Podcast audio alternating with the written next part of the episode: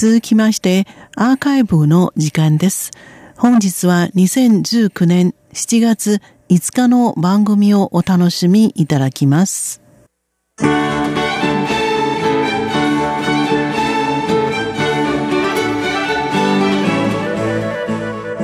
スナーの皆様、こんばんは。台湾ミニ百科の時間です。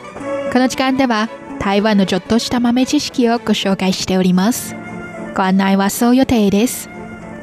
今年の7月1日、この日のために台湾は22年も待っていました。これは抗体液ワクチン接種停止して1周年です。今日は各検疫所と台湾の農民たちにとって非常に光栄な一日だろうと農業委員会は7月1日に台湾の抗体液貿易成果を紹介する記者会見を行い、以上のように紹介しました。農業委員会の陳吉中主任委員は、ワクチン接種を停止した1年間に抗体液の発生事例はなかったと喜びました。台湾は1997年に家畜伝染病、抗体液の感染が広がって以来、抗体液のワクチン接種を実施していました。今までに何度もワクチン接種を停止しようと試みましたが、何度も失敗しました。これで台湾はようやく動物衛生に関する国際機関、国際中液事務局 OIE に抗体液ワクチン非接種正常地域の認定を受けるための申請ができるようになり、来年の5月に行われる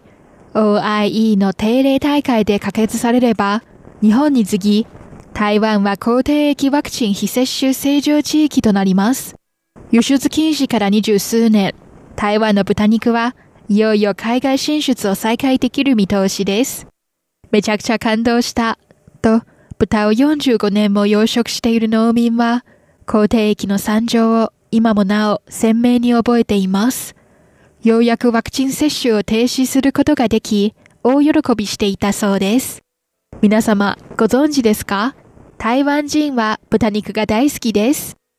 2017年の統計資料ですが、肉類の中で台湾人が最も好んで食べているのは豚肉です。平均1人当たり1年で36.5キロの豚肉を食べています。2位の鶏肉より2.24キロも多く、さらに3位の牛肉5.88キロと4位の羊肉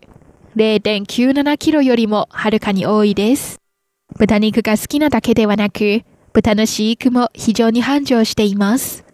台湾の肉類の自給率を見てみますと、牛肉は4.9%、羊肉は7.8%、鶏肉は79.3%、豚肉はそれらをさらに超えている86.3%もあります。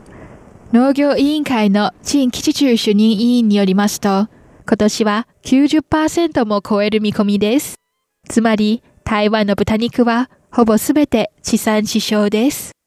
農業委員会の調査によりますと、台湾の豚の生産量は1996年にピークを迎えました。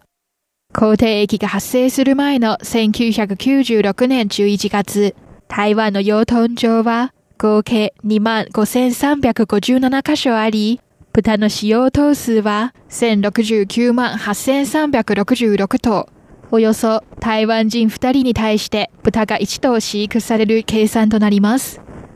豚の生産額はおよそ台湾元886億元、日本円3070億円にあたります。1996年の農業による生産額の20%以上を占めていました。生産額の最も高い農畜産物でした。当時の台湾は世界最大の豚肉輸出国です。使用された豚のうち、毎年およそ600万頭が海外へ輸出されていました。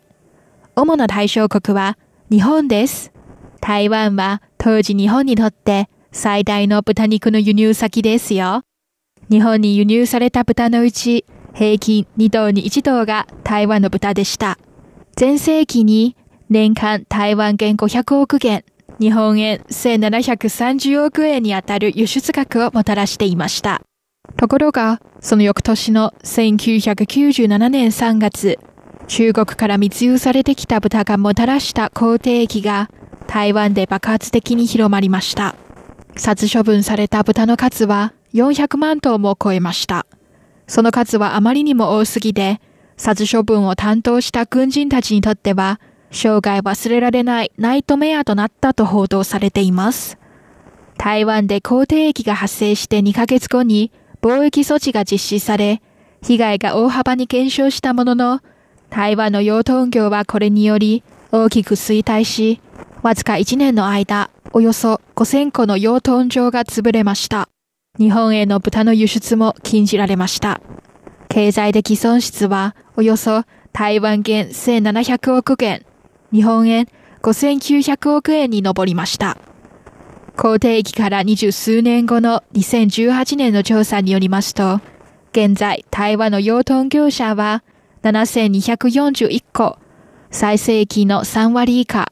豚の使用頭数は544万頭、最盛期の38%しか残っていませんが、豚肉が創出した生産額は変わらずに目を見張るほど高いです。2017年はおよそ台湾元755億元、日本円2615億円で、畜産生産額の46%を占めています。畜産業で最も高いものとなっています。抗体液のワクチン接種停止に成功した現在、台湾の豚肉が国際市場に戻る期待が高まっています。特に最近、世界最大の豚肉消費国、中国大陸には高い致死率を持つ新種の豚の伝染病、アフリカトンコレラが流行っているため、世界で豚肉の供給が少なくなり、豚肉の値段が高騰しています。これは台湾が国際市場へ戻る絶好のタイミングですが、台湾の豚肉の輸出は、抗体液ワクチン非接種正常地域と認定されるまで待たなければいけません。この半年間は、台湾の豚を守る大事な時期です。